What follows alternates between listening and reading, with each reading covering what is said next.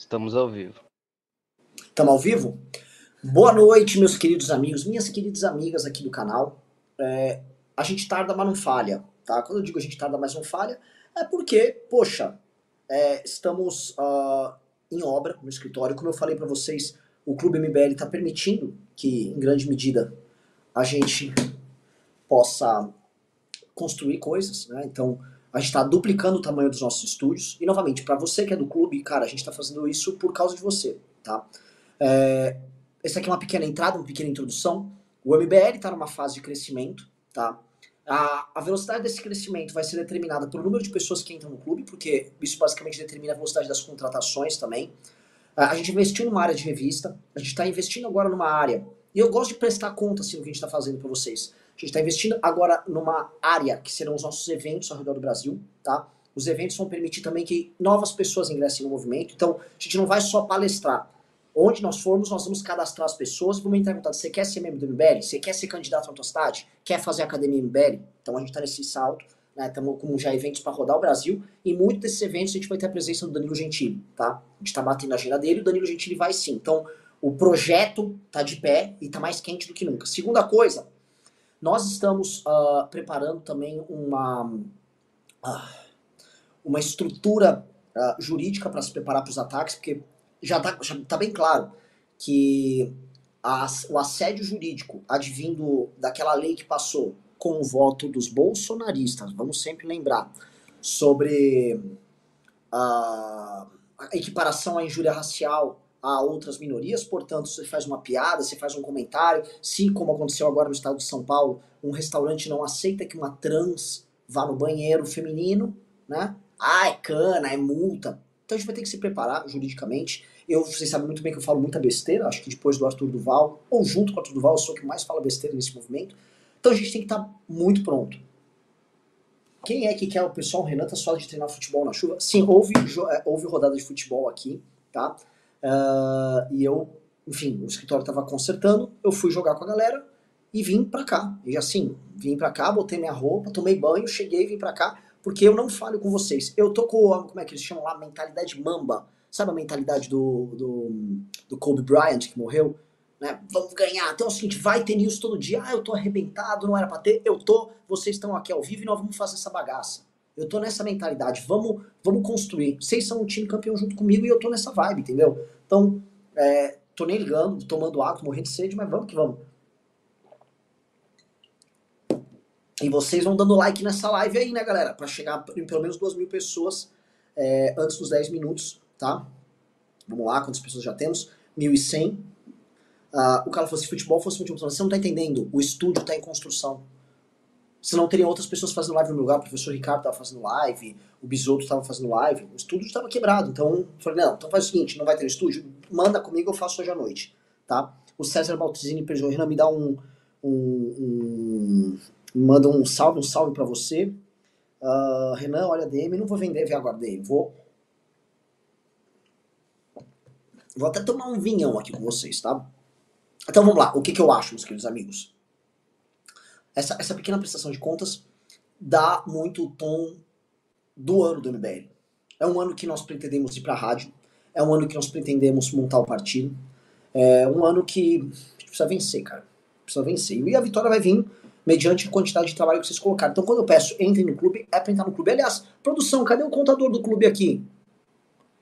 Produção, cadê o contador do clube? Eu quero meu contador do clube aí, tá? Vamos lá, não vamos perder tempo. E pessoal falou que isso aqui é uma água do Lula, isso aqui é um vinho mesmo, é uma água que o Lula gosta. Falando em água que o Lula gosta, tá? É, já digite um, vocês querem que eu fale dessa crise internacional envolvida China e Estados Unidos.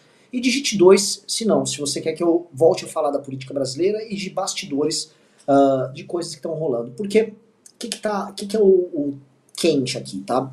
Tá rolando uma briga muito grande pela sucessão ao bolsonarismo, tem vários movimentos de bastidores que estão rolando. Os únicos que estão trabalhando de forma livre hoje somos nós, que nós fizemos o nosso congresso online agora na última na última segunda-feira, é, no último sábado, desculpa, eu tô meio grog. Uh, e no nosso congresso online a gente já deu o tom do que vai ser o nosso trabalho. Estamos num processo de crescimento bem grande, é, mas os outros grupos não estão parados, tá? Há uma discussão se o Bolsonaro volta ou não volta a ser líder do processo. O Bolsonaro, pelo que a gente soube de bastidores, ele está achando que ah, por que, que eu não dava. E se, eu, e se eu dar uma pressionada? Porque ele sentiu que o STF tirou o pé. Tirou o pé, e todo mundo sabe, a gente divulgou no Clube MBL. Uh, ah, há um papo rolando que o STF realmente não quer prender o Bolsonaro. Só que o Bolsonaro é menino matreiro, menino. Ele joga um jogo de fluxos e contrafluxos, né? De fluxos, desculpa, é, fluxos e refluxos, que uh, faz com que, uh, se ele sinta o enfraquecimento adversário, ele avança. Se o adversário vai para cima dele, ele recua. Tá? O Bolsonaro joga um jogo muito dúbio. E nesse jogo dúbio, ele sentiu agora isso. Aí ele tá fazendo eventos lá nos Estados Unidos. O filho dele, Eduardo Bolsonaro, fica divulgando ele como líder da oposição. Mas mesmo o próprio Eduardo gostaria que isso fosse diferente. O Eduardo vem tentando se firmar no Congresso Nacional como o verdadeiro líder lá dos bolsonaristas, tá? É, ele consegue botar no bolso o Van Hatten, eu vou explicar por que isso aí, e ele tenta se firmar desta maneira porque ele tem medo que outra pessoa tome essa liderança, tá? Se vocês repararem, é, há uma certa insubmissão de algumas figuras. Carla Zambelli foi cancelada, ela foi mais votada do que o Eduardo Bolsonaro. Nicolas Ferreira vai fazer o corre dele, quando ele foi fazer aquela, aquele barulho contra o Lula, ele não fez com o Eduardo Bolsonaro contra o Bolsonaro, ele fez com o Cleitinho, um senador que é muito mais Janones do que Bolsonaro. Ele joga um jogo muito particular. Então, sempre teve voto do Bolsonaro para ganhar para senador, beleza, mas amanhã ele não tá lá, né? Então, eles estão tentando fazer os caminhos próprios. E o Eduardo tem medo que tome a liderança dele. Dentre os deputados eleitos, há um cara, a gente já falou, eu preciso que vocês peguem o nome dele, acho que o nome dele é Polon, Polon, eu não sei exatamente é, peguem o nome dele, é do Mato Grosso do Sul, se eu não me engano. Mato Grosso, Mato Grosso do Sul. Peguem o nome dele aqui, por favor, para mim, tá? E coloquem nos comentários. Uh... Ô, galera, deixa, eu pegar aqui. Vocês querem um? Vocês querem tema um ou dois? Pô, ficou pau pau. Ah, vocês querem mais? Tá muito pau pau aqui a contagem. É... Marcos Polon, exatamente. Ô, galera, te pedi um negócio, tá? Estamos só com 1.600 pessoas. Vamos lá, pô. Vamos dando like nessa live aí, vamos chegar a duas mil pessoas logo, tá?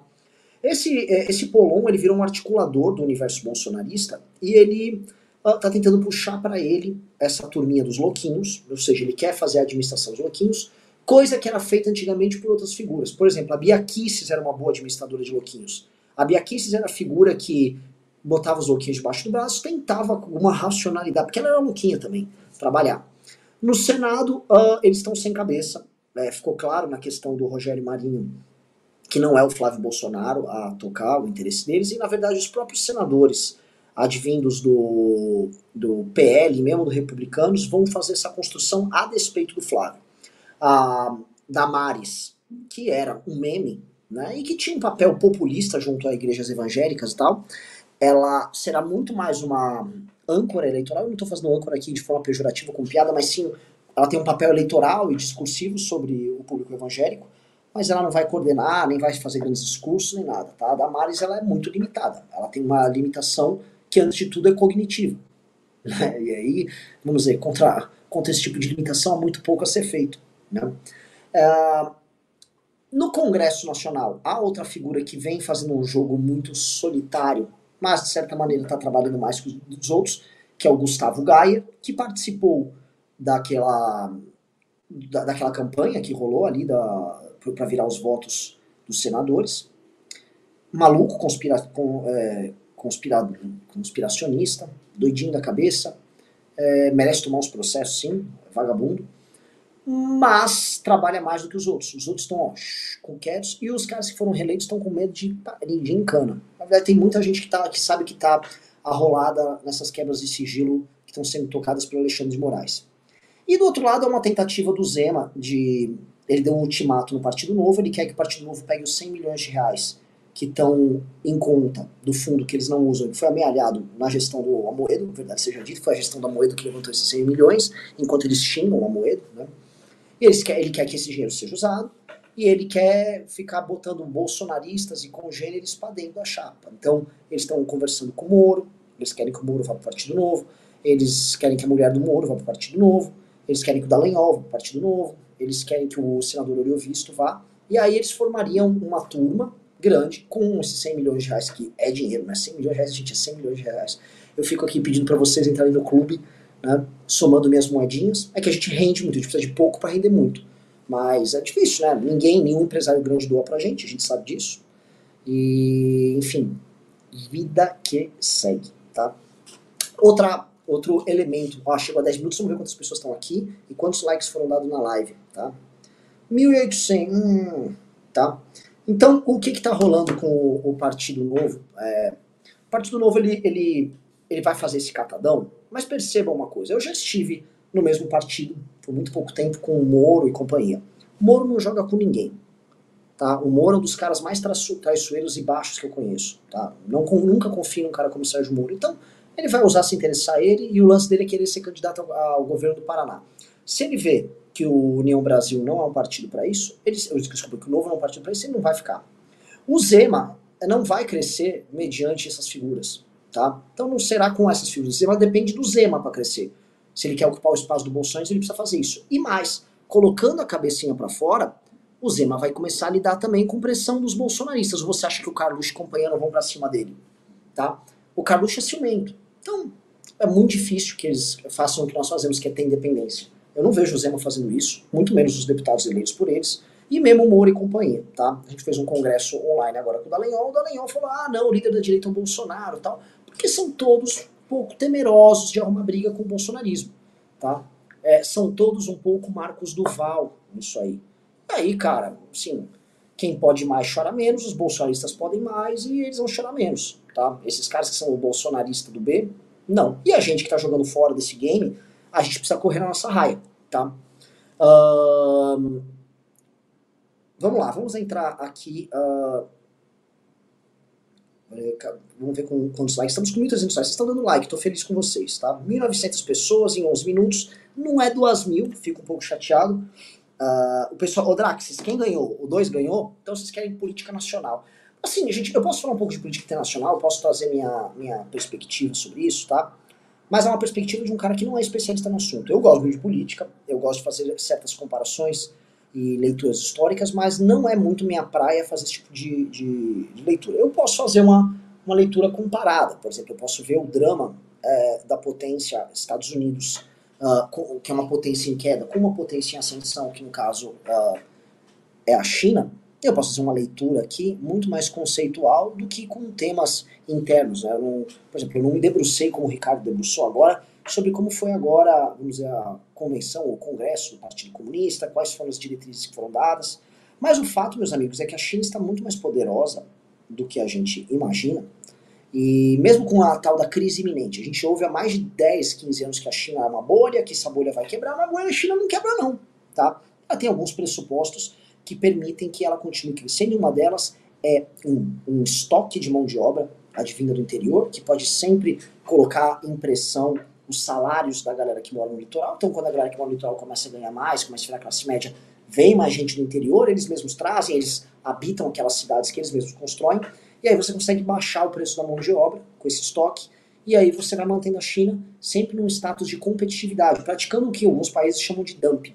Eles também quase não têm sistema previdenciário, e num, num momento que eles não têm sistema previdenciário, que, a, a, que as economias são feitas pelas famílias, há uma poupança gigantesca. Né? E essa poupança gigantesca que tem ali na China está ajudando a financiar naturalmente a, o crescimento econômico deles. Tá? Então, um, é assim, esperem Esperem muito da China.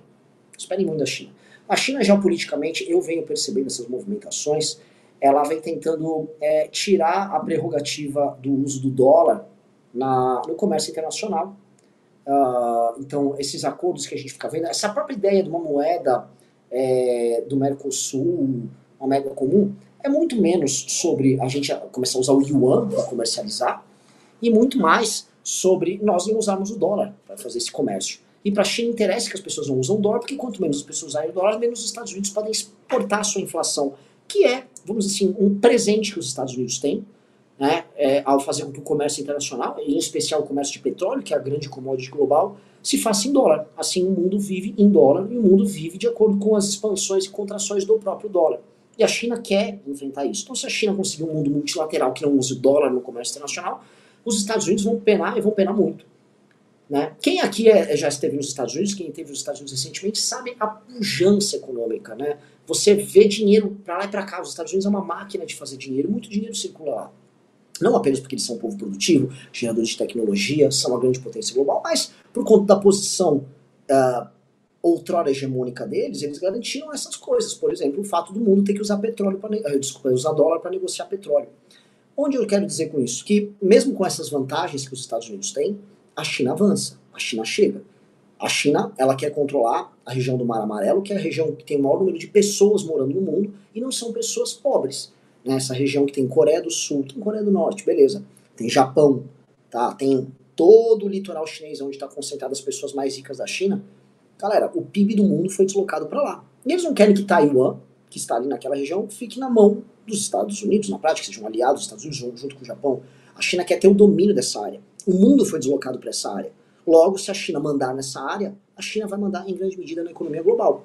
Outro ponto que a gente também tem que perceber é o fato da China ser o país que mais investe na África e ser o país que constrói as relações políticas e comerciais mais sólidas nesse país, nesses países. E a África será justamente uh, um dos celeiros do mundo, ou seja, a agricultura vai avançar na África, mas a África ela será, vamos dizer, a bomba demográfica desse século. Né? Vai ser o, a África vai se tornar o continente, se não mais populoso, um dos mais populosos de todos, e assim ela vai ter crescimento econômico, vai ter gente, vai ter pressão, vai ter pressão de imigração para outros lugares. Então, o controle da China sobre a África é também um controle da China sobre seus adversários, especialmente sobre a Europa.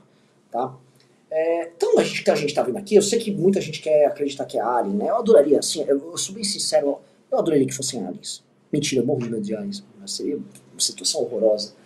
Mas. Uh, eu, em grande medida, uh, creio que a gente vai se aproximando de um quase clima de Terceira Guerra Mundial. E a armadilha de Tucídides, que é basicamente esse conflito quase iminente entre a potência hegemônica em declínio versus a potência em acessão uh, desafiante, ela, se a gente cair nela, a gente vai ter um monte de guerra. Né? Aquele período da Guerra do Peloponeso, que foi uma guerra entre Esparta e Atenas, foi muito doloroso para a Grécia. E na prática, tanto Atenas e Esparta se destruíram. Uh, Tebas veio, botou ordem na casa em um determinado momento, mas na verdade, um povo que na prática não era grego, né, não era um deles ali, que eram os macedônios, ele viu aquilo, se organizou e tomou a bagaça toda. E eis que surge Alexandre Grande, meu grande herói, e fez o que fez. Né? Uh, então, sim, a gente está vendo um processo que eu acho que a gente tem que estudar ele muito menos de acordo com, ah, enfim, uma invasão do espaço aéreo aqui, uma invasão do espaço aéreo ali, mas olhar de uma outra maneira. Olhar como um, um processo histórico, né, de décadas. Um, talvez, grande erro histórico, foi o grande erro americano de jogar sua capacidade industrial toda na China e financiar a China e transformar a China no seu grande aliado. Os Estados Unidos poderiam ter distribuído isso, em grande medida, por outros países, dentre eles o Brasil. Quem financiou esse ganho de tecnologia e esse ganho de produtividade foram os Estados Unidos. Não à toa os Estados Unidos são o maior mercado consumidor da China. A China faz produto, distribui para o mundo, mas o maior país do mundo, o país que mais consome, são os Estados Unidos da América. Então, uh, será que aquela estratégia do Kissinger valeu a pena? Ou será que era inevitável esse crescimento e os Estados Unidos perderiam a chance de ganhar com isso? Eu não sei, tá? O lance é que os Estados Unidos uh, têm na China agora o seu grande inimigo, e se a gente olha uh, em termos recentes, a gente começa a ver um laboratório na China com cientistas que tinham experimentos também aqui no Ocidente, ou seja, é, os cientistas que operavam na China faziam parte de consórcios globais. Essa culpa não é só da China, tá? Trabalhando com vírus aí. Até porque trabalhar com esse tipo de vírus e pesquisas com coronavírus, antavírus, etc., dá muito dinheiro, então um pesquisador para ficar manipulando vírus em laboratório consegue financiamento, então é um estímulo econômico para que esse tipo de coisa aconteça, não só na China, mas também no Ocidente, na verdade, especialmente no Ocidente. Outra coisa, uh, então surge o vírus, surge o coronavírus, o coronavírus sai da, da, da China, a China acaba, querendo ou não, exportando esse vírus para o resto do mundo, o mundo tem que se adequar a novas circunstâncias, há uma crise econômica, e eu acho que a gente vai sentir essa crise econômica, o mundo já começa a entrar em recessão, a Inglaterra, por exemplo, já tem recessão, o Brasil, que você não se engane com esses números de PIB que o Bolsonaro ficou mostrando, o Brasil está destruído, as empresas brasileiras de varejo estão destruídas, a crise econômica no varejo já chegou, não é só nas lojas americanas, a Marisa já sentiu, o Magazine Luiza já sentiu, isso está afetando pequenas e médias indústrias, vai ter falência em massa no Brasil e a gente vai sentir essa bagaça toda, o que é o resquício do coronavírus. Com o coronavírus cai o Trump, entra o Biden, entre o Partido Democrático, Democrata com uma postura muito mais belicosa que a, a do Donald Trump. Donald Trump foi um cara que encerrou guerras, não um cara que iniciou guerras. Há a invasão russa da Ucrânia, a Rússia é aliada da China, pressão sobre a OTAN, a OTAN apoiando a Ucrânia como resposta, eu e Arthur vamos para a Ucrânia. uh, conflito, uma guerra, uma guerra por proxy, ou seja, os Estados Unidos que estão em guerra com a Rússia, os Estados Unidos estão mandando dinheiro, os Estados Unidos estão mandando equipamentos, os Estados Unidos mandando armas, Uh, uh, ficou, foi confirmado e parece que vai ter um anúncio que os Estados Unidos e a Inglaterra vão mandar aviões, vão ter caças. Finalmente a, Ucrânia vai ter caças para poder fazer frente a, aos aviões russos, ou seja, a Ucrânia vai ter condição de fechar o espaço aéreo, que a gente não se iluda, os caças norte-americanos são muito superiores aos caças russos. Uh, a China vai continuar, e a Índia também, verdade seja dita, fazendo comércio com a Rússia. Petróleo russo continua sendo vendido, vendido no mundo inteiro. Eles só fizeram um, um cambal lá, então a Rússia vai continuar tendo, tendo uh, seus produtos, suas commodities circulando pelo, circulando pelo mundo. E logo mais, talvez a Rússia seja alguém que vai fazer guerra com os Estados Unidos por proxy, sendo proxy da China. Né? Uh, conflito em Taiwan esquenta e talvez a Rússia, a, esse conflito Rússia e Ucrânia seja apenas um prenúncio de um conflito maior que ocorre no Mar Amarelo. Aí, a esse ano, essa questão toda envolvendo pô, só 2.300 pessoas uh, aqui, né? Pô, tô chateado, mano, eu disparei falando aqui com vocês e, e vocês não estão dando like. Eu tô chateado com vocês, galera. É, a audiência estava subindo muito, mas ela começou a dar uma caída esses dias. Acho que é uma falta de pauta aí e tal, mas pô, trabalhamos tanto, cara. Mas não vou dizer mais, vambora, vamos continuar aqui. É, eu quero saber, produção, por que, que a porcaria do placar não tá aqui? Cadê, cadê, cadê? Cadê, gente, produção, cadê o placar? Quero o placar. Quero o placar. Cadê o placar do clube? Eu preciso saber, produção, quantas pessoas estão entrando no clube, tá? Pra eu falar. Porque assim, logo mais, daqui duas horas é meu aniversário. E vai ser o quê? Vocês vão deixar eu, que estou trabalhando tanto nessa causa, fazer aniversário e não vou ganhar os clubezinhos aí?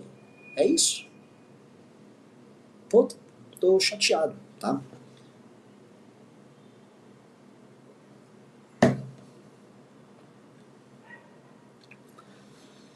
Então o cenário, galera, quando a gente. Se a gente olhar e colocar em, em perspectiva que, um, esse conflito entre China e, e, Estados Unidos é um conflito iminente pela própria natureza da tensão entre uma potência declinante e uma potência ascendente. Dois, evento coronavírus. Três, evento Rússia. É óbvio que tem uma coisa acontecendo aí. E quatro, né? Eu falei na live de tarde hoje com o Arthur, mas eu acho que vale a pena a gente aprofundar. Uh, o fato de tantos artefatos terem invadido o espaço aéreo americano retira um pouco aquela mítica da inviolabilidade do território americano. Os americanos estão percebendo que dispositivos conseguem entrar lá. E se um desses dispositivos carregasse uma bomba atômica? Eles não foram captados, eles estavam dentro do território americano. Então, o mito da inviolabilidade do território americano é um mito. Eu tenho certeza que agora eles estão naqueles. Ele não deve estar no DEFCON, né, que é o, vamos dizer, os alertas dele no mais baixo. Eles estão agora tendo que pular, tipo, e agora? Tal, tal, tal. Então, a partir do momento que a potência americana passa a sentir que ela está sendo acossada, tá? Isso é estranho. Isso é estranho, tá? Estamos vivendo um novo momento. E aí, o que, que nós temos? Lula. Lula rodando por aí e metendo louco. Então ele se encontra com o Biden de um lado, xinga o Bolsonaro, o Biden xinga o Trump junto. Mas não foi um, um rolê do Lula, um rolê legal, tá? O que aquela Cristiana Mampur, que trabalha na CNN, é uma progressista, mas o que ela fez com o Lula naquela entrevista foi tratar o Lula de uma maneira que ele não está acostumado. E mais, o Lula, como a gente percebe, tá obsoleto. Ele, ele quer ficar mandando aqueles migués dele lá, ah, eu tô atrás da paz, eu quero a paz, eu quero fazer a paz, eu gosto de paz. Eu acho que a Ucrânia tem que pensar que ela tem que fazer a paz. Tipo assim, a cabeça do Ucrânia tá, tá dentro da boca de um leão, o leão está mordendo ela, tá lutando para te sair um negócio da cabeça. Ô Ucrânia, vamos conversar com esse leão. É muito perverso que um vagabundo como o Lula faz. Não, o Lula é um canária. O, o que esse Lula propõe para os ucranianos é nojento. Né? Mas, obviamente, é uma postura cínica de um cara que quer ter justamente uma posição malandra no jogo. O, Russo, o, o Lula é um anti-americano, ele se diz um anti-imperialista, o PT e os partidos socialistas da América Latina seguem essa linha, linha, isso é uma linha bem clara, eles são contrários à OTAN, no fundo eles jogam junto com, com a China onde eles podem, mas o Brasil é um país que é da América Latina, portanto ele está na zona de influência norte-americana. Somos um país frágil, bagunçado, confuso, vítima do que há de pior em, em, em, na importação de políticas uh, identitárias dos Estados Unidos, faz um uso burro da tecnologia, é um país atrasado, então a gente não tem muito o que fazer. Lula não é um grande negociador. Né? Eu sempre falei sobre essa forma de negociar do Lula. É muito fácil você negociar com alguém quando você pode roubar um terceiro. Então vamos supor que, olha, Joãozinho está aqui, Mariazinha está ali. Eles estão brigando. Joãozinho briga com Maria. Aí Renan surge e fala: Eu sou um grande mediador, eu vou resolver essa história. Ah, mas o Joãozinho bate na Maria, mas, eh, ah, mas ela, eu bato nela, mas ela me traía e ela, sei lá, envenenava minha comida. Pô, mas ele não vale nada, ele também me traía, ficava aquela briga. Aí o Lula, né, quer resolver no meio. O que, que é a estratégia do Lula? Ele fala: É assim que resolve? Deixa eu pensar assim eu vou chegar uma terceira pessoa no, no Marquinhos, eu vou roubar um dinheiro do Marquinhos, eu dou um pouco para Mariazinha, eu dou um pouco pro Joãozinho, os dois ficam felizes e falam, ó, se todo mundo tiver dinheiro aí na mesa, a gente se resolve. Foi basicamente o que ele fez para governar o Brasil. Ele basicamente assaltava os estatais, ele pegava os partidos que pressionavam ele e colocava na base, mediante o roubo, o saque de estatais, do, dos cofres públicos e, na prática, o roubo de todos nós. Então é muito fácil ser um grande negociador, quando você a base da tua negociação é comprar as partes com dinheiro de outros. E aí ele ganhou essa fama. Que é a fama do que, assim, é a lógica da política brasileira clássica, né? É, é assim, é, é, roubar com o dinheiro dos outros criando grandes composições. Ai, fulano é um grande articulador. Você não é esse articulador, galera. Quando você compra as partes, você não, tá, você não faz nada, é fácil. É por isso que quando o Lula é instado a participar dessas negociações internacionais, ele vira uma piada.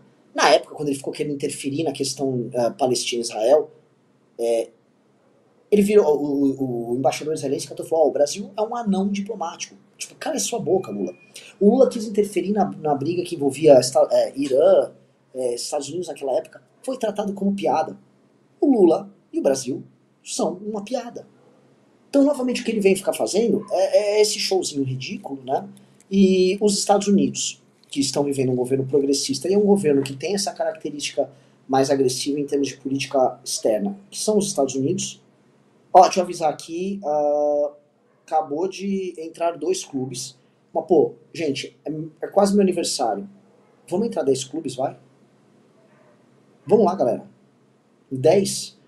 Porque assim, aí assim, é um pedido meu. Eu sempre falei isso pro MBL, mas, pô, quem tá aqui com vocês sempre é o Renan, pô, entrem no clube. Eu faço os conteúdos do clube. Ontem à noite, ontem eu passei o dia, sabe fazendo o quê?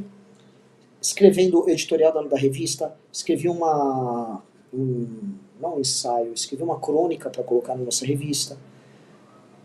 Trabalho demais, pô. Vamos lá. Eu vou ficar chateado se não entrar as 10 pessoas. Então, se você está em dúvida, seja uma dessas 10, tá?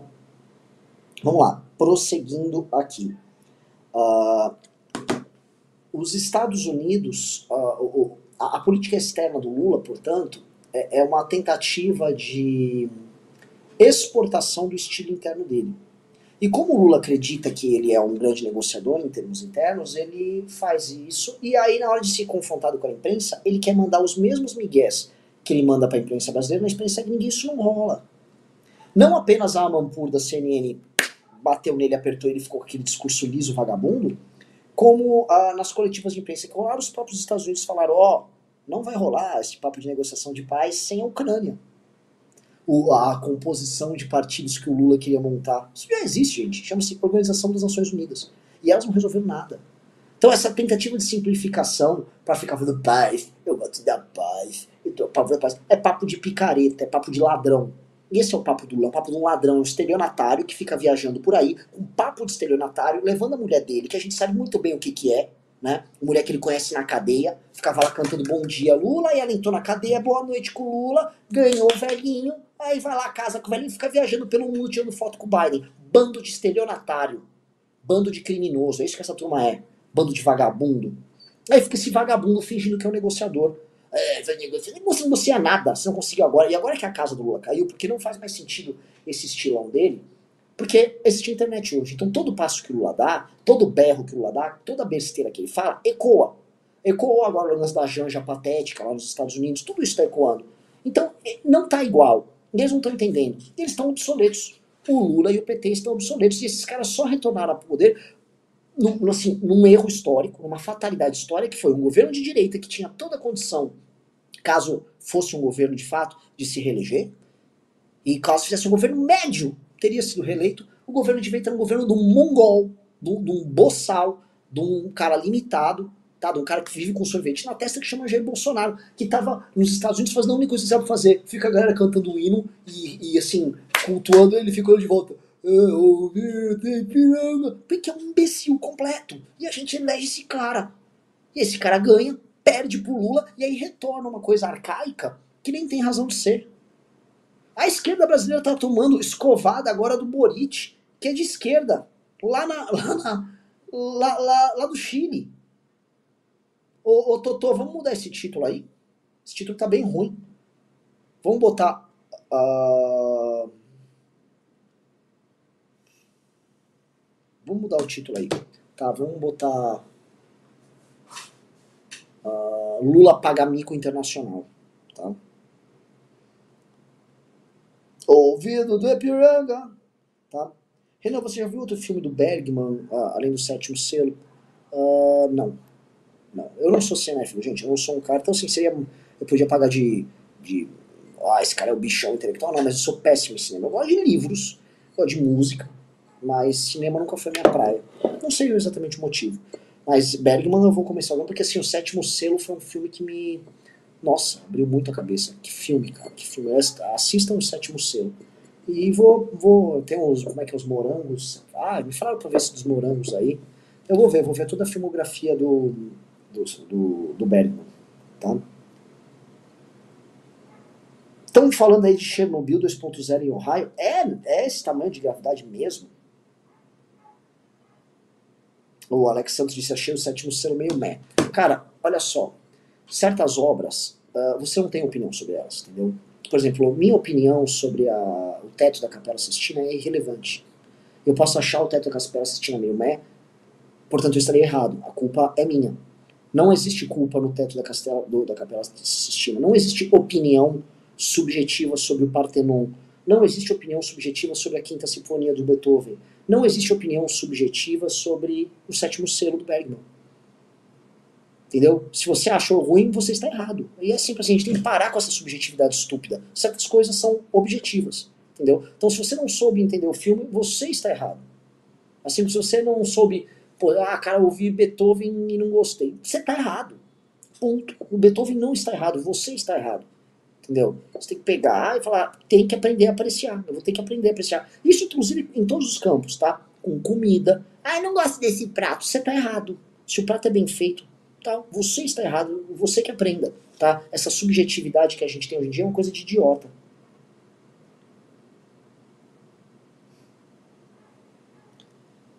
Renan ditadorzinho, eu não sou ditadorzinho não. Tá? O Helder Milina, Beethoven vence todos nós. Lógico que vence. Então se você quer contrariar o Beethoven, você tá errado. Você tá profundamente errado. Ninguém contraria o Beethoven, não. Ah, eu tô aqui, eu acho que não gostei do Mozart. Você tá errado. Você quer contrariar o Bach? Você tá errado. Totalmente errado. Não, não, não discuta. Ah, não, porque crime e castigo, eu achei que você não tem opinião sobre crime e castigo. Leia. Se não gostou, releia até gostar.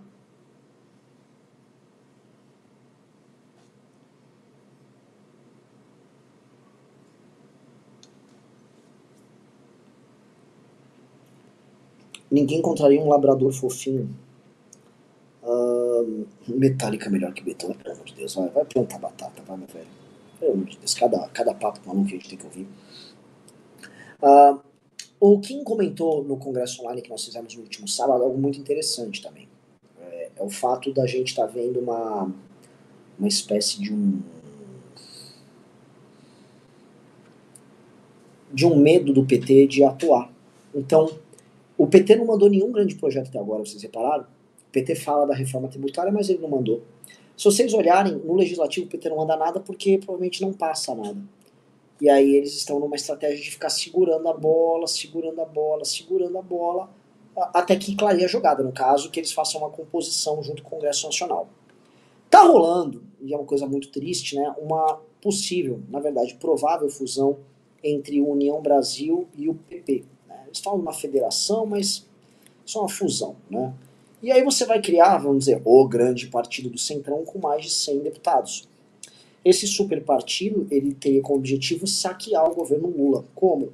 Entrando lá, falando, ó, você não vai passar nada sem meu, então me dê papai, nós quer ministério. É isso que esses caras vão fazer, né? E é uma tristeza, né? Não obstante, eu imagino também que os deputados, muitos deputados que foram eleitos, tanto no PP quanto no, no União, vão poder fazer oposição. Como, por exemplo, Kim Kataguiri. Até porque, se não puder fazer, eles vão sair do partido. Tá? E o partido que, assim, elegeu, eles elegeram, eles eram da base do Bolsonaro. Né? União não, mas o PP era. E aí os deputados que se elegeram uh, sendo oposição ao petismo, eles não vão ser obrigados a seguir uma decisão de adesão a um governo. Tá? É, vamos dizer assim, nesse caso não é infidelidade partidária sair do partido. Mas, é, conhecendo a lógica desses caras, eles vão, quem quer ser oposição que seja, quem não quer que não seja, é, e jogo que segue. Um, o cara tá falando belas pernas ainda, pô, cara, eu tô, tô de shorts, então tô com a perna cansada, cara, joguei futebol pra caramba. Uh, outro ponto que eu acho que onde que a gente, assim, o Lula e o PT é, estão um pouco ambiciosos, eles estão aguardando certas coisas acontecerem para ver se consegue maioria e ver se consegue andar. Mas mesmo isso está difícil. A maioria que eles podem ter é uma maioria precária e a opinião pública não está ah, junto deles. Mas grandes articuladores deles em redes racharam. Aquilo que aconteceu com a Janja, que vocês viram, a gente até comentou no News, que ela tentou ser a dona, a cafetina daqueles influenciadores patéticos, foram lá, choquei, páginas de fofoca, atores e tal. Aquilo rachou o grupo deles. O Janones, por exemplo, que nunca foi petista, ele está procurando o caminho dele. O PT não entregou o que se comprometeu, o PT sugeriu o CCJ para ele, mas não entregou.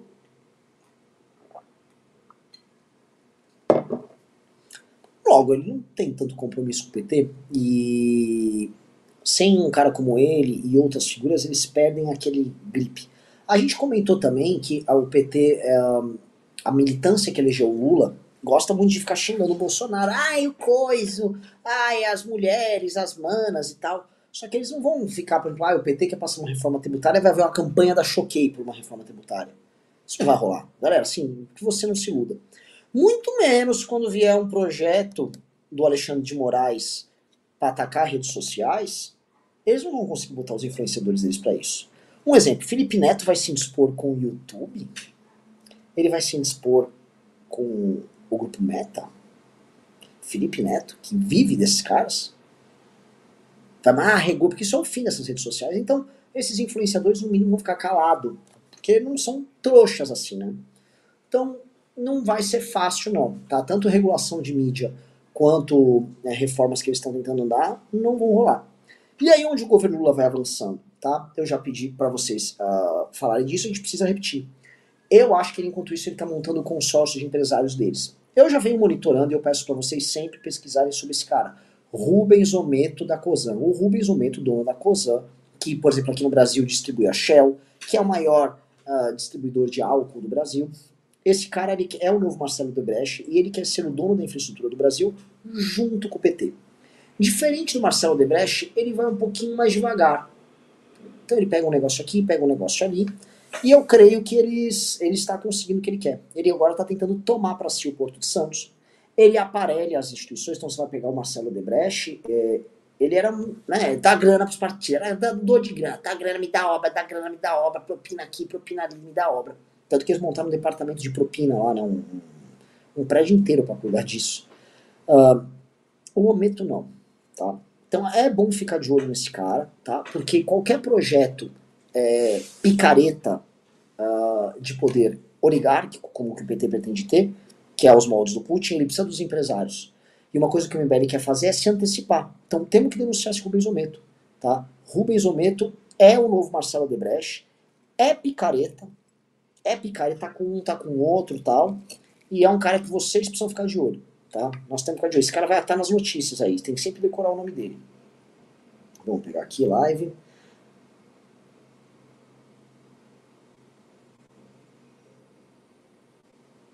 Ó, falaram, Renan, você está sabendo que a Jovem Pan contratou o Cacai para defender a empresa?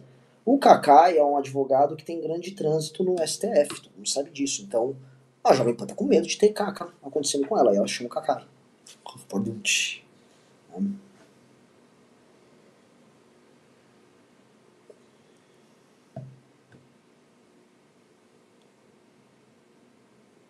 O Gustavo Carvalho falou: dá para investir nas empresas dele? Sim, são empresas listadas em bolsa.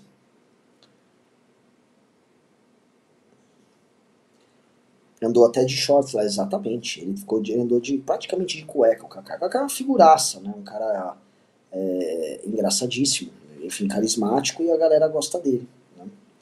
Um, teste de bafômetro no Renan. Não, tô tomando vinho agora. Né? Me culpem, me julguem, mas é pouquinho, tô tomando água também.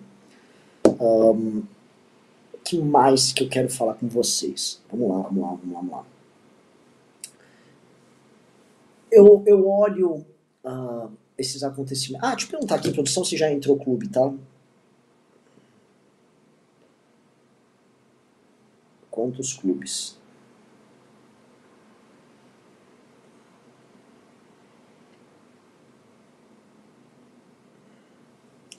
Uh,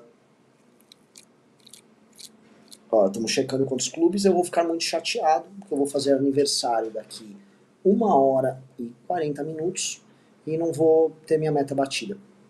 Obrigado, galera. Valeu, é assim que vocês me tratam. Tudo bem.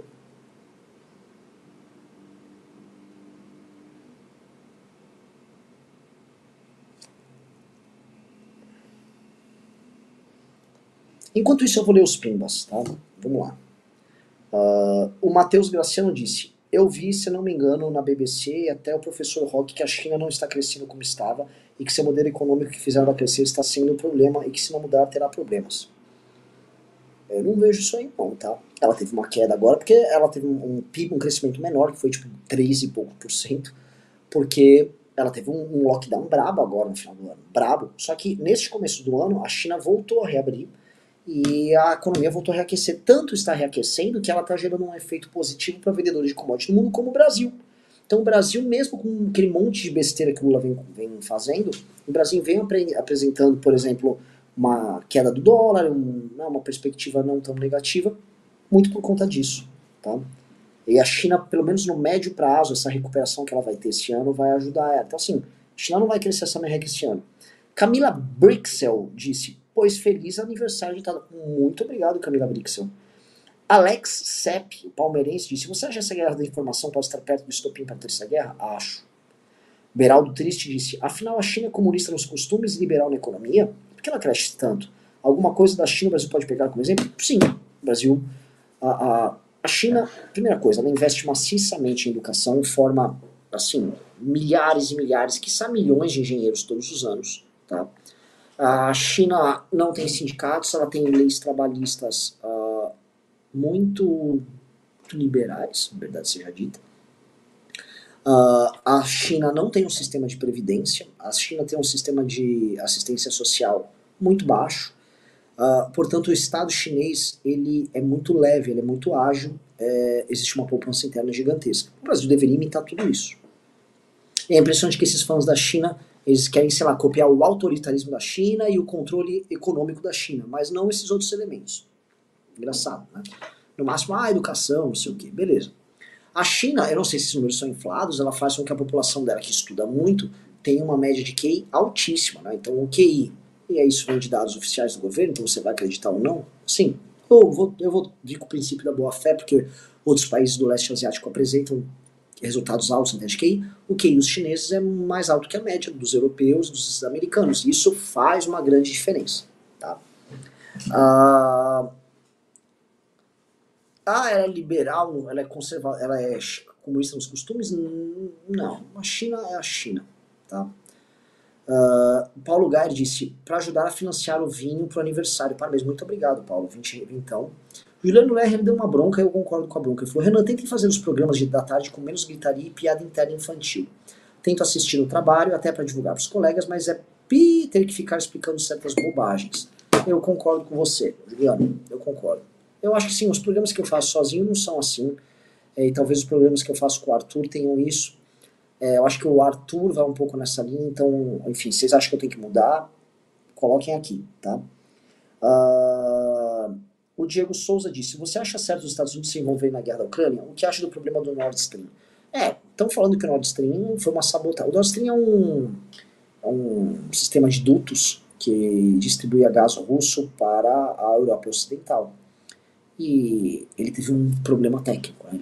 Ele, estourou e tal, acho que ele passava pelo Báltico, era isso. E aí ele, né, ele enfim, foi explodido, vamos falar real. Todo mundo comenta que foram os Estados Unidos que fizeram a sabotagem no Nord Stream, que aí impedia que a Rússia mandasse o gás dela para a Europa e aí fizesse com que a Europa é, não financiasse a Rússia, não financiasse o outro lado na guerra. Uh, o que eu acho, eu acho o seguinte, pessoal, é que a OTAN tenha interesses ali contra a Rússia, tudo isso é verdade, e sim, eu vejo alguma argumentação da Rússia sobre isso, sobre, né, pô, a, os Estados Unidos eles querem colocar eles em xeque. É verdade. Só tem um probleminha que essa turma esquece. Nenhum país do leste europeu quer viver sob o jugo da Rússia. Nenhum. Né? Como vocês sabem, eu estive na Ucrânia. E assim, eles odeiam os russos. Eu estive na Eslováquia também, nessa mesma viagem. Eles odeiam os russos. Se você for para Polônia, o ódio deles contra os russos é monumental. Eu já estive na Lituânia. Eles odeiam os russos. A Letônia é um país quase satélite dos russos. E quem não é, vamos dizer, russófilo, odeia os russos. Os russos são odiados, porque quem viveu na mão dos russos sabe o que é padecer na mão desses caras. Tá? O russo é um povo muito frio e o russo tem governos muito duros. E o russo joga sujo mesmo. Então ninguém ali quer viver na mão do, da Rússia. Então, assim, a Ucrânia não quer. Os ucranianos não querem viver na mão dos russos. Ah, mas a língua, isso, então, babai, a Ucrânia existe. Os ucranianos existem. São pessoas de carne e osso que têm suas opiniões e eles não querem viver sob o jugo russo. Ponto. Ai, não, porque o batalhão Azov, porque eles estavam explodindo bomba ali com os russos. A maior parte da Ucrânia não quer viver sob o jugo russo. Ponto. O povo da Ucrânia não quer. Ponto. E a Rússia, a, Ucrânia é uma nação soberana, é fato. Você pode falar, ah, mas ela foi inventar, o Trotsky inventou a União Soviética. A Ucrânia é uma nação soberana, ponto. E ela tem que se defender, ponto. Ela tem direito de se defender, ponto. E que bom que os Estados Unidos estão ajudando, porque ninguém quer viver sob o jugo russo. Que isso? Vamos lá. O Brian Bertan disse: An open eye with the word sneak peek. O, entrou por enquanto quatro clubes. É isso, Totô? Checa aí. Quatro clubes?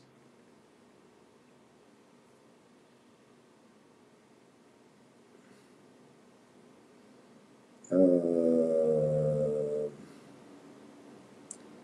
uh, até então, sim, quatro. Pessoal, quero dez clubes, pelo menos.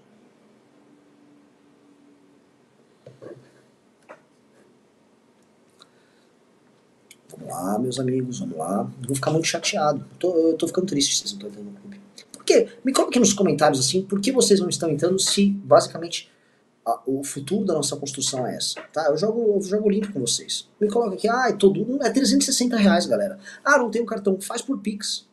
Ah, tem uma dúvida, eu tenho um, às vezes eu posso fazer. Manda uma mensagem para Faustino RN no Instagram. Manda uma mensagem que o Faustino resolve para você.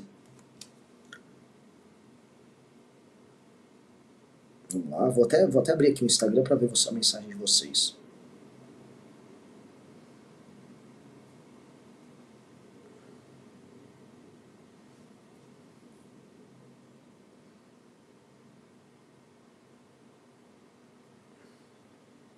Já entrei, tô fugindo das dívidas primeiro. Assim, gente, é um real por dia, galera. É 360 reais para ter a anuidade do. Não é que é, é a anuidade é 360 reais para ter um ano, não é 360 reais por mês. É um real por dia. Um real, cara, não é um cafezinho hoje. Então, assim, conseguir, consegue. Renan, o link do clube na tela ajuda. É, ô, ô, produção, pelo amor de Deus, né, produção? Cadê o link do clube aqui, produção? Agora que eu tô vendo, tem que botar um negócio de uma barra gigante.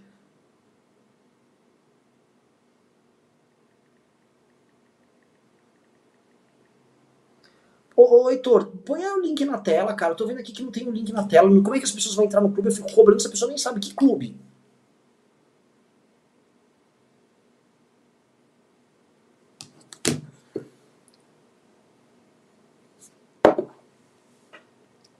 Vamos lá. Deixa eu ver aqui se tem mais coisa. Não entrou mais perguntas de vocês também?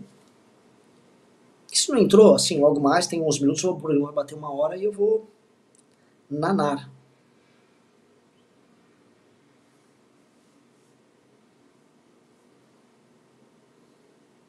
Entre já, é clube.mbl.org. Isso, boa, Totô. clube.mbl.org.br. Tá? Eu acho que a gente tá.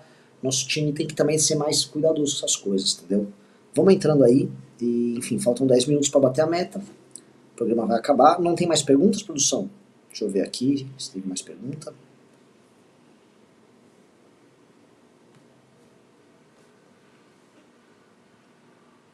É, o cara mandou aqui, verdade, quem assim não tem 30 reais por mês para isso, tipo, tá realmente na linha, dá pra vocês, não são exatamente miseráveis. 30 reais, gente, é tipo, 30 reais, né? É...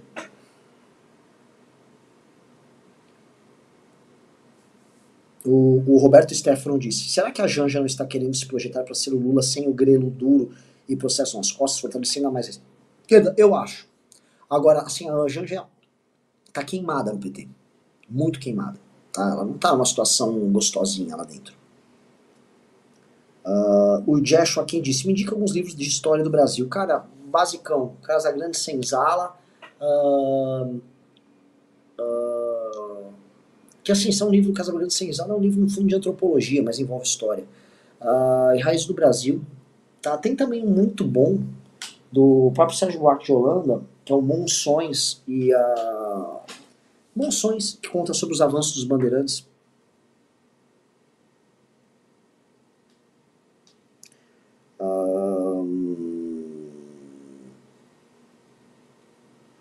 O, o vídeo disse, tá me dando vontade de roubar um carro forte e me inscrever na academia só pra virar operador das lives. Tá pi, cara. Lê meu pimba anterior. Eu não vi seu pimba anterior, Vitium. O Marcos Sá disse, você viu o Roberto Campos ao vivo no Roda Viva agora? Não. Mas ele, foi bom que deram espaço para ele, né? Porque o que estão fazendo com esse cara é muito canário. a Dilza falou, Grande Sertão Veredas, pelo amor de Deus, Renan. Não é um livro de história, Grande Sertão Veredas. É um, é um romance, eu acho que é o grande romance Uh, é, um, é um, épico, né? O grande épico brasileiro é o Grande Sertão Veredas. Eu acho que um, talvez o grande livro da história do Brasil é o Grande Sertão Veredas. Uh, você compreende o Brasil pelo mas não é um livro de história. Marisol Vinha disse: Feliz aniversário, Renan. Muito obrigado, Marisol. Fico muito feliz. Farei aniversário daqui exatamente uma hora e meia, tá? Brasil não tem épico, tem sim, cara. Grande Sertão Veredas é épico. O é épico também a obra do Veríssimo, O Tempo e o Vento. Leia.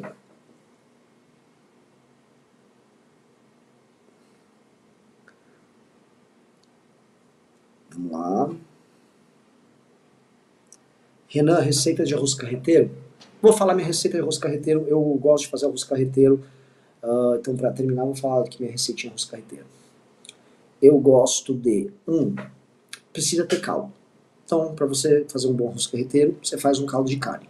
Eu vou até mostrar uma parada que eu faço aqui, ó, rapidinho.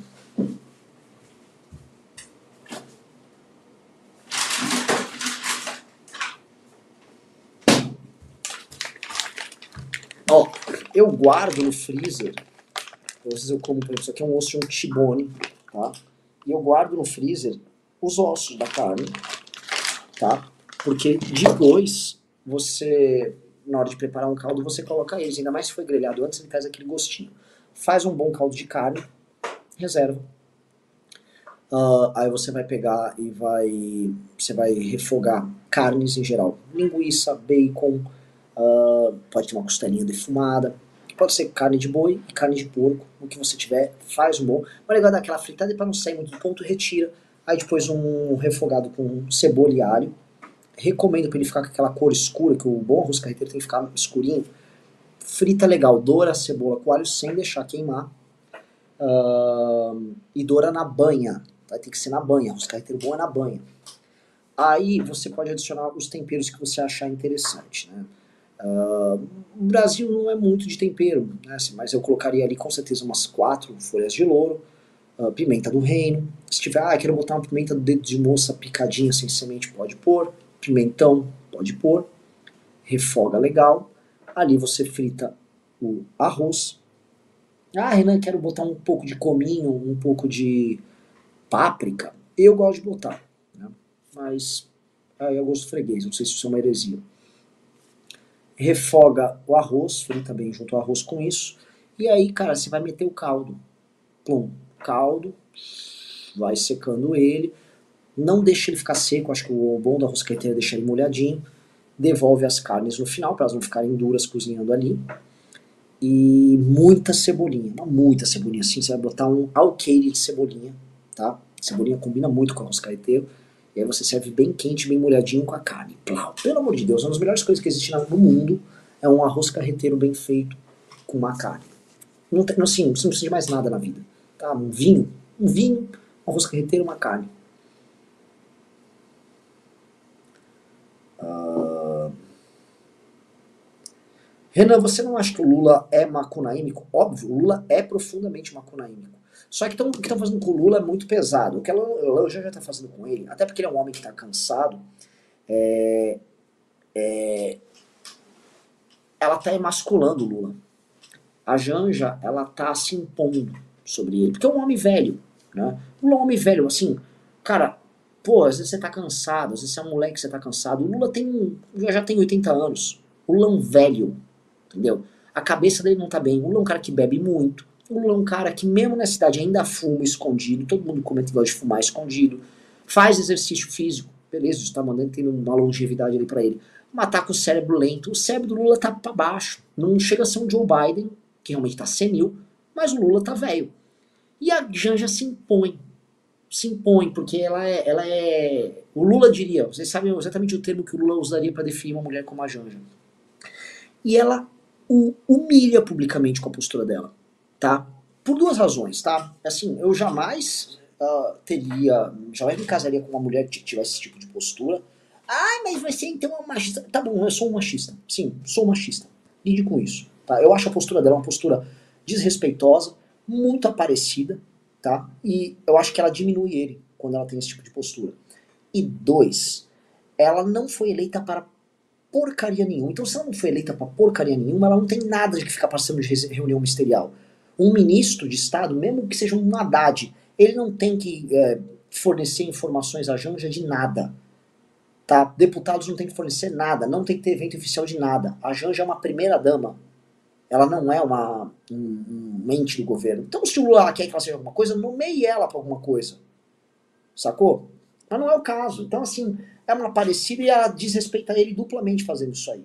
E mais, é, o ato de emascular o Lula que eles estão fazendo é um ato de imposição da doutrina feminista sobre o homem mais forte da esquerda brasileira. É como se ele tivesse submeter uma doutrina que ele não acredita. Ele nunca acreditou, ele não é um é feminista. Né? E aí é uma vitória simbólica muito grande dessa esquerda progressista, porque eles estão emasculando o rei deles. Né?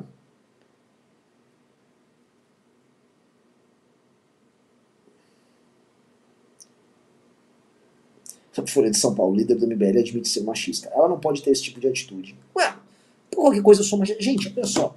Só de eu achar que esse negócio de pronome neutro é um absurdo, e eu acho que é a imposição de uma perspectiva trans manipulando a sexualidade de criança, eu sou um reacionário. Eu sou. Vocês todos são reacionários.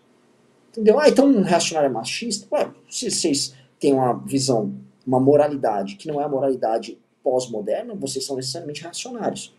Tá? É, outra coisa, sendo reacionários nesse sentido, vocês são todos machistas. Isso, eles já chamam de machista, então aceite, ah, você é machista. Entendeu? Então eu tô nem ligando para essas classificações aí, pra mim são todos uns imbecis. o Natan Minaj falou, dá uma olhada no álcool, pelo amor de Deus, cara. Eu, eu peguei uma taça pra fazer esse programa, eu tomei meia taça. Eu tô completamente normal. Falando, vai. Pô, cara, eu nem bebo, eu não gosto de beber.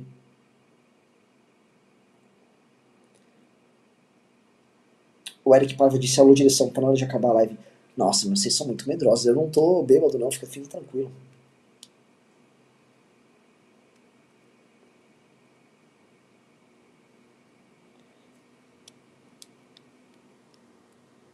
a Jéssica falou, gente, isso não é machismo. Lógico que não é, mas assim, é que na moral de hoje, eu ter uma opinião dessa sobre o Lula e a Janja será considerado machismo. Ah, então o Renan é machista. Então, me chame de machista, dane-se. Entendeu? É, é, eu considerar que só existem dois sexos e que isso tem que ser respeitado como norma, não obstante uma pessoa maior de idade possa fazer o que ela quer, se ela quer mudar de sexo, ela muda, mas ela não tem que impor isso perante o resto da sociedade, tampouco incentivar crianças, eu me torno um reacionário. Agora, sua moralidade é uma moralidade antiquada. Entenderam? Então, é disso que eu tô falando. Então, vou te chamar do quê? De reacionário. É isso que eu tô falando. as críticas deles, elas, se, elas ganham um sentido, porque, óbvio, a partir do momento que a moral ela vai se alterando de uma maneira tão rápida, todos são reacionários. A partir do momento que você não aceita que uh, engenheiros sociais façam uso de mídias para eh, influenciar a sexualidade de criança, você é um reacionário. Porque isso tem que ser aceito. Se você não aceita, você é um transfóbico.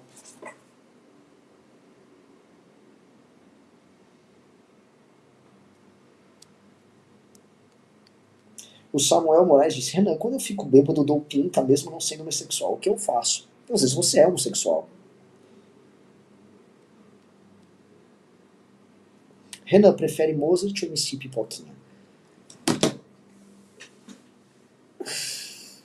Mas sabe que essa não é uma pergunta ruim, né? Óbvio que não estou falando em termos musicais. Uh, mas existe o Mozart era um baita de um chato, né? Existe o filme Amadeus, retrata o Mozart como um louquinho. E MC Pipoquinha é uma louquinha. Às vezes eles são dois louquinhos, né? Às vezes o Mozart se daria muito bem com MC Pipoquinha. Deixa eu ver.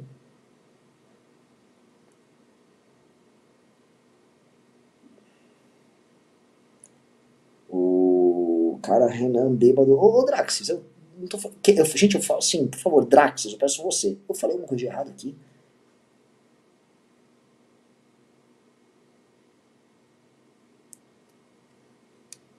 Vamos lá, vamos ver a produção se entrou mais gente no clube.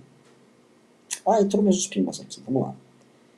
O Sauron disse, Renan, entrei no clube e não consigo achar a plataforma para ver o documentário. Cara, pelo amor de Deus, todo mundo acha a plataforma, tá? É, alguém, por favor, da produção, explique para ele aí. Mas assim, todo mundo acha a plataforma, é fácil. Uh, o Augustine Marques disse, ouça censurado no meu canal. Fiz um em homenagem ao Daniel Gentili, quando Maria do Rosário tentou censurá-lo. Então, visitem o canal dele.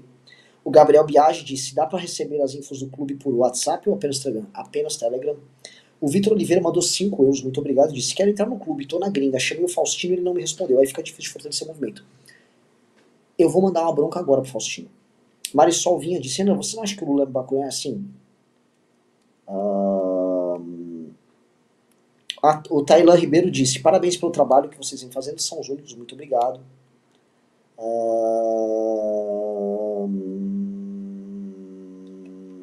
Foi isso de Pimba, né?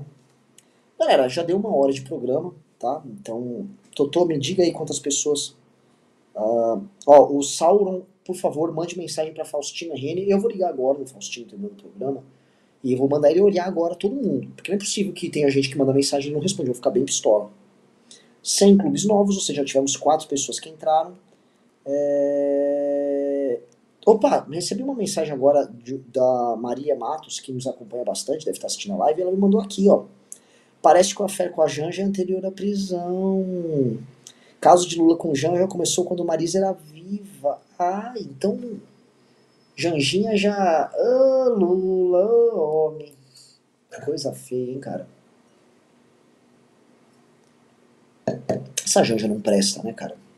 Você vê, você vê a cara dela de malandra, cara. É um, o Augusto Morgado disse: faça livro de receitas que eu compro, Renan. Eu vou fazer um canal com receitas. Agora, assim, o arroz carreteiro é, é uma comida muito. É, assim, se você entender que é, o comércio de carne com tropeiros rodou de norte a sul do Brasil, você tem um eixo que vai do Rio Grande do Sul até o Maranhão com arrozes com pedaços de carne. Quem conhece aí, quem é do Maranhão que está aqui no chat, não conhece o arroz Maria, Maria Zabé? Ele em grande medida, ele é um carreteiro também, tá? Então, se algo tiver uma mande aqui mensagem. E você vai encontrar um eixo que sai do Maranhão e vai ali uh, ah, para São Paulo que tem esses arrozes que são muito similares, que é arrozes com pedaços de carne, tá? O arroz Maria Isabel Tars falou aqui. Então, é, você tem um eixo que vai de norte a sul que tem isso, né? E aí a cultura da carne, a cultura do tropeiro. A gente sabe muito bem que boa parte do interior do Nordeste foi colonizada, inclusive, por bandeirantes. É, então essa lógica aí ela está presente em tudo. Né? Quem assistiu, quem leu o Grande Sertão Verde, já falaram aqui, alguns churrascos aconteceram. E é muito engraçado que o, o churrasqueiro do, do bando do, do Riobaldo era o Fafafa, o Fafafá, não sei exatamente, Fafafa, acho que é o nome dele, e ele era gaúcho. E ele fazia o churrasco que uma vezes eles citam que os mineiros ali, eram mineiros e baianos, a, a tropa, eles gostavam de churrasco bem passado. E quem conhece, é, vamos dizer, de Minas para cima, a gente sabe que o churrasco é um churrasco feito com boi duro, e a galera come o churrasco bem passado. É, eu não gosto de churrasco bem passado, mas eu entendo a situação ali. É, e o Fafafa gostava de, da carne mal passada, que assustava os caras. Ele gostava da carne vermelha. Por quê? Porque a tradição gaúcha é muito por quê? Porque como é a carne vermelha, é uma carne de cocção mais curta, você faz isso quando o boi é bom. É, ou se o cara sabe assar bem, ele sabe que algumas peças vão ser possíveis de usar isso. É, por exemplo, a fraldinha, ela vai ser macia até em boi ruim. É, certa, o filé mignon, certos pedaços da, do lombo ali, que é o, os cortes de contra filé, você consegue e tal. Então, enfim, você consegue fazer mal passado. Né?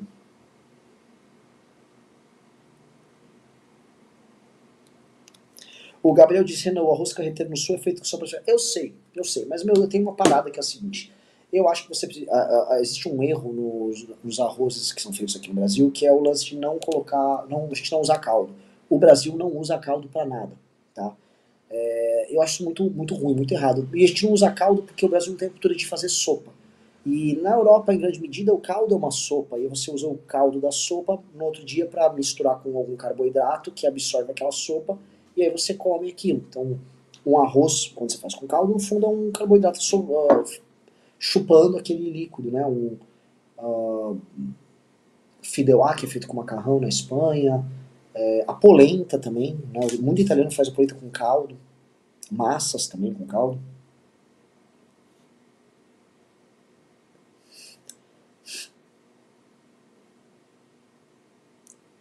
O Abinadab disse: Como não deixar a carne do porco ficar seca e borrachuda? Essa é a minha dificuldade.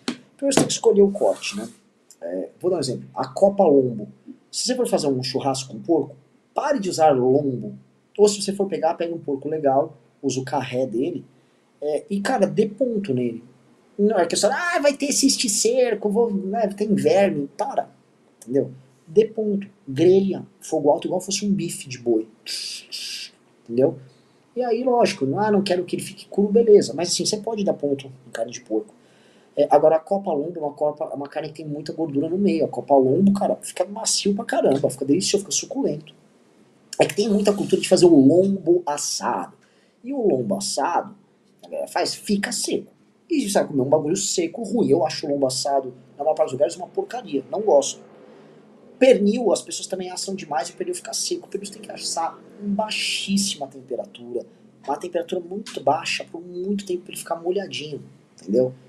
Não se preocupe com a crosta, nem que você pegue aquele pernil, coloque em cima da, da, da travessa, aí você põe essa travessa em cima do fogão, e aí você no fogão você doura ele, entendeu? Mas assim, o importante é ele ficar suculento.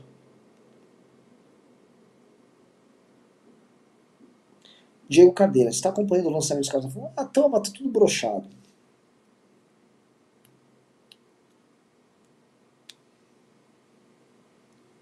O Rafael Freitas, onde comprar Guanciale em São Paulo? No, no Italy. Italy, escreve E-A-T-I-A-L-Y. Italy, né? Eat, eat de comer, Italy, né? Um joguinho de palavras. Vition, as revistas já saíram para entrega? Sim. Uh, Juliano Lerrer, arroz carreteiro me leva lá para a infância acampando em pescaria com meu pai. Ele sempre caprichou no carreteiro, feito em fogo de chão na beira d'água. Muito legal. Brody, se você concorda que a luta de privilégio do MBL tem causado mais dores que conquistas, vídeo ovo que houve com o Arthur, vocês fazem mais inimigos e não avançam em pautas que o público geral valoriza mais. Fato. Fato. Grande, grande leitura.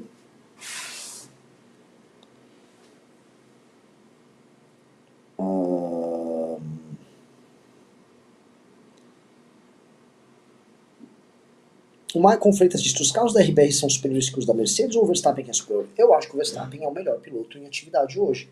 Meio que de longe até, tá? Eu acho que não é que ele é pouco superior, ele é bastante superiores demais. Em velocidade, eu acho que o Russell e o Leclerc são próximos dele. Eu acho que o Hamilton, ele. A idade chega, né? O Hamilton tem a minha idade. Então o Hamilton não é um garotão igual o Russell. Então, pô, assim, verdade, já dita, ah, no começo do ano ele estava desenvolvendo, sim. Mas do meio pro fim do ano, o Russell continuou correndo no mesmo nível, um nível um pouquinho acima do Hamilton. O Russell foi melhor que o Hamilton. Então acho que ano que vem, é, quer dizer, este ano o Russell vai ser melhor e acho que o. Mas ninguém ainda é tão completo quanto o Verstappen. Ele é o melhor piloto em atividade.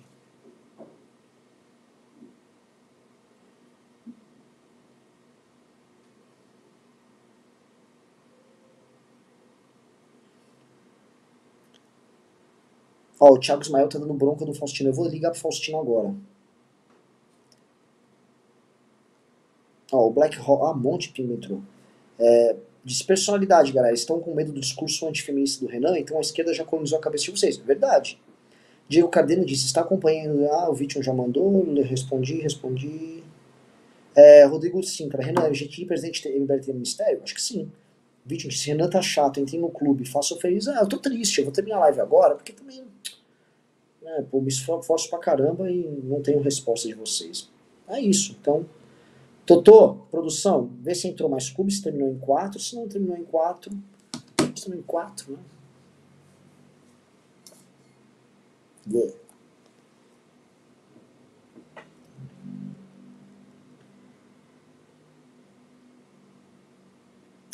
Renan, você tem compromisso dia 16 à tarde 4, eu sei.